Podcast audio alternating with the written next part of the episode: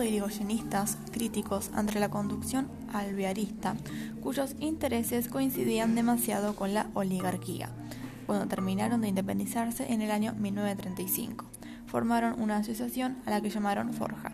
La Forja quiere decir Fuerza de Orientación Radical de la Joven Argentina. Esta agrupación política argentina actuó dentro de la esfera de influencia de la Unión Cívica Radical, cuando ciertos dirigentes se corrieran hacia el peronismo.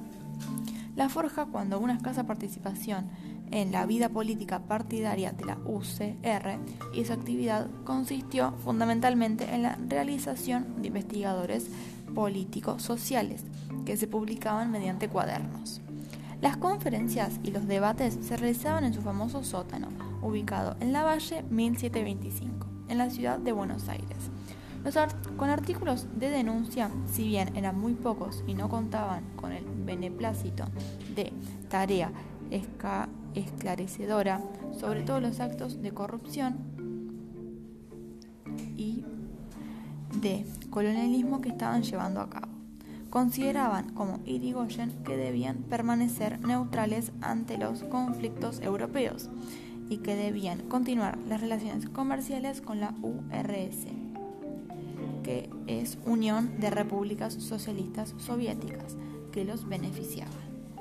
Se formó un movimiento militar de coroneles llamado GOU, Grupo Obra de Unificación o Grupo de Oficiales Unidos, que promovían el movimiento que culminó con el golpe de Estado del 4 de junio de 1943. Forja les dio su apoyo crítico. Los nuevos militares que estaban en el gobierno, la crítica no les gustaba, no les gustaba por lo que los forjistas terminaron en la cárcel.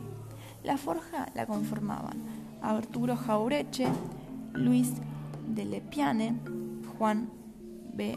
Fleitas y Homero Mansi. Encontrarían buena recepción en Perón, quien convirtió a Arturo Jaureche en su consejero hasta 1944, y en noviembre de 1945 Forja consideró que sus objetivos se habían cumplido y se disolvió. Algunos de sus integrantes, como Gabriel del Mazo y Luis de Lepiache, habían vuelto al radicalismo, movimiento de intransigencia y renovación, y otros se unieron al naciente peronismo. La Forja, al denunciar el carácter de la gestión del actual gobierno y la ineficacia de sus oposiciones parlamentarias, acusa a las autoridades de la Unión Cívica Radical por mantener silencio ante la gravedad de los siguientes problemas. Unificación de impuestos internos, Tratado de Londres, régimen de cambios, política petrolífera, em, restricciones de la libertad de opinión, incorporación a la Liga de Naciones, supresión de relaciones con Rusia, el crimen del Senado.